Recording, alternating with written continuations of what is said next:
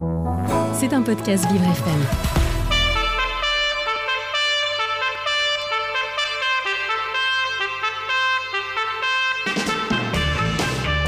L'invité du 7-9, avec Dans le Noir, le restaurant qui bouscule l'essence.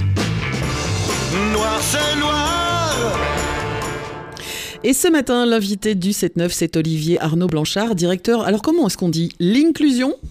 On dit l'inclusion à la L'inclusion. française. ouais. Parce que ça s'écrit L-I-N-K, c'est pour ça que je, je posais la C'est question. une très L- bonne question. L-I-N-K, merci. L-U-S-I-O-N. Et vous êtes au micro de Frédéric Cloteau. Bonjour. Bonjour Dominique, bonjour Olivier Arnaud Blanchard, merci d'être avec nous ce matin euh, en direct. Votre programme est assez chargé parce que euh, inclure des travailleurs indépendants handicapés euh, dans le monde du business, parce que c'est ça que vous faites, euh, c'est pas une mince affaire. Exactement. Alors nous, effectivement, notre mission, c'est de développer des services pour ces travailleurs indépendants handicapés et leur écosystème. Et donc, on a trois activités principales la mise en relation avec des entreprises, la formation et l'accompagnement. D'où le nom euh, Link, Link, Clusion.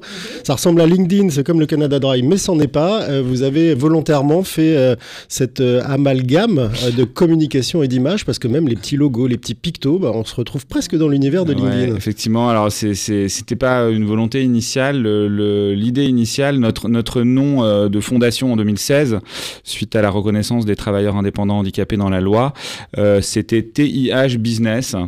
Et euh, on a décidé, enfin moi quand je suis arrivé en 2019, avec d'autres, on s'est fait la réflexion que on voulait créer un nom plus aspirationnel et peut-être un peu moins, on va dire bassement business.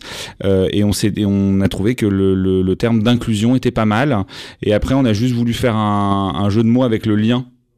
Euh, et puis avoir aussi quelque chose, une marque qui soit euh, déposable, hein, parce que inclusion, on peut pas, on peut pas le déposer.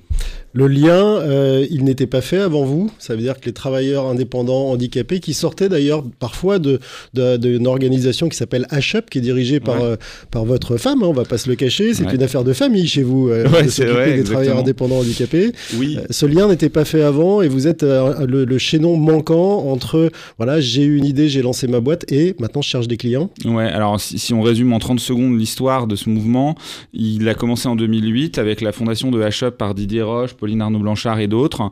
Euh, et ils ont obtenu la reconnaissance des travailleurs indépendants handicapés dans la loi en 2016. Et à partir de ce moment-là, ils se Ça sont veut dit. dire quoi concrètement la reconnaissance dans la loi? Ça veut dire que. Il y a, il y a eu un impact réel. Absolument, absolument, qui, qui, euh, se, qui se matérialise très progressivement. hein. Ça n'a pas produit un effet magique, malheureusement, mais ça produit un effet progressif. Et donc, concrètement, ça veut dire que maintenant, les travailleurs indépendants handicapés font bénéficier à leurs clients d'une euh, incitation financière qui prend la forme d'une réduction de la contribution handicap au même titre qu'une entreprise adaptée ou qu'un ESAT. Sans les subventions en amont, mais euh, voilà, sur la facture, une entreprise a la même réduction de contribution handicap avec un TIH qu'avec une EA ou un ESAT. Et en ayant, en bénéficiant d'un service tout à fait euh, professionnel. Absolument, absolument. On a énormément de, de travailleurs indépendants handicapés. D'ailleurs, c'est presque un problème parce qu'il y en a certains qui sont trop occupés.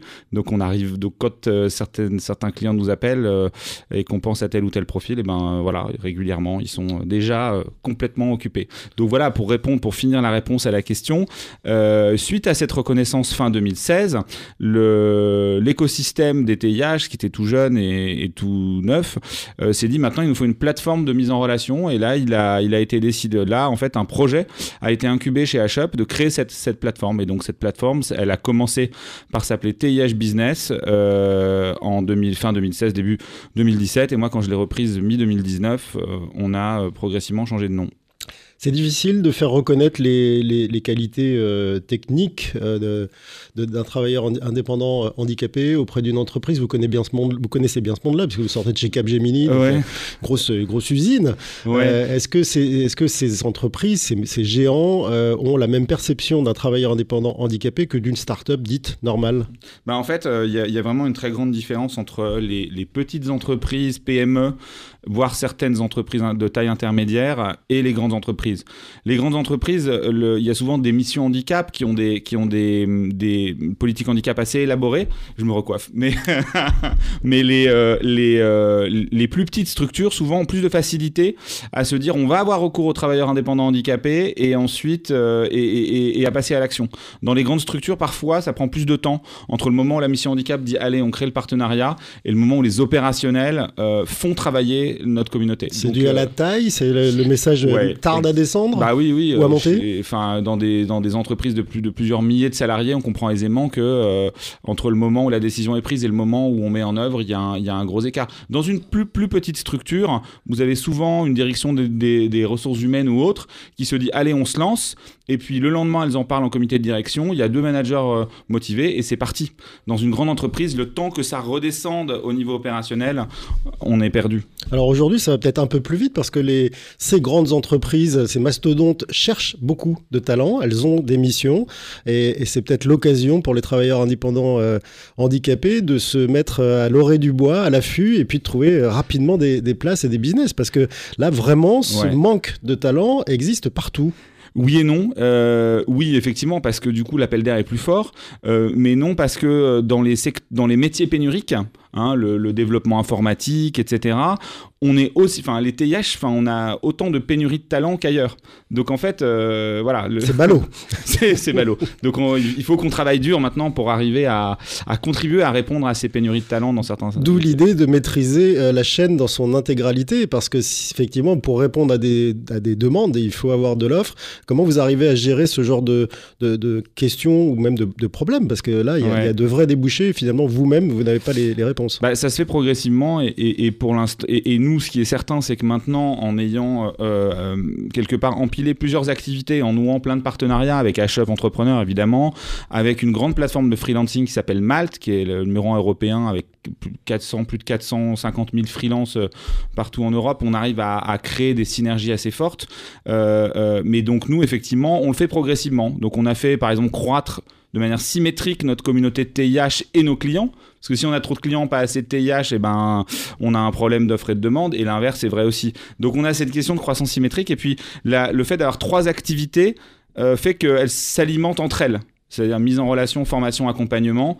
Et ben, euh, euh, la communauté va du- du- d'une activité à l'autre. Et, en fait, voilà, on, se, on crée de la synergie interne. Quand on va sur le, le- le- le- la page LinkedIn de l'inclusion, on voit beaucoup le mot recrutement euh, apparaître. Est-ce que à terme, vous visez le recrutement par les clients de ces travailleurs indépendants handicapés ou ils veulent vraiment et vous voulez qu'ils restent euh, libres? Non, alors nous, on a un credo qui est, qui est la liberté, donc ils font ce qu'ils veulent. On utilise le terme recrutement parce que c'est encore ce que les entreprises comprennent. En réalité, il faudrait plutôt utiliser euh, des termes comme, euh, euh, recours au TIH, parce que recrutement, c'est plutôt dédié au recrutement en salariat.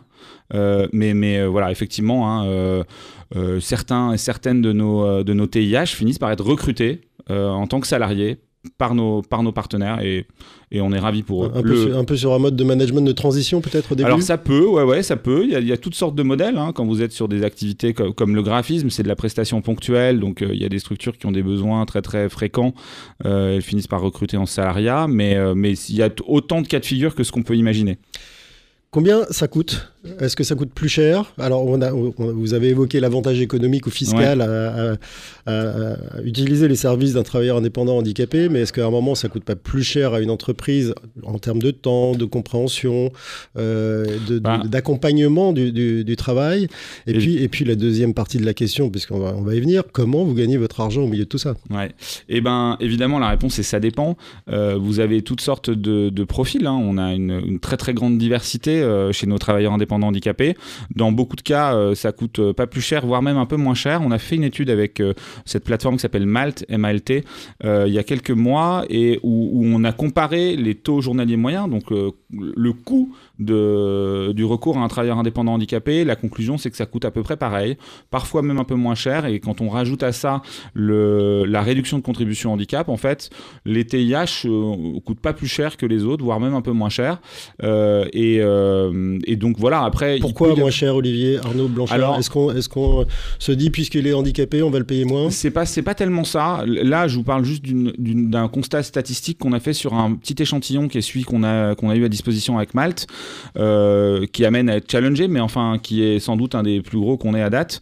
Euh, une des explications intuitives que, qu'on, se, qu'on se fait, nous, euh, qui mériterait d'être, d'être étayée, c'est que pour beaucoup de travailleurs indépendants handicapés, il y a eu des situations de carrière où ils sont reconvertis, réorientés.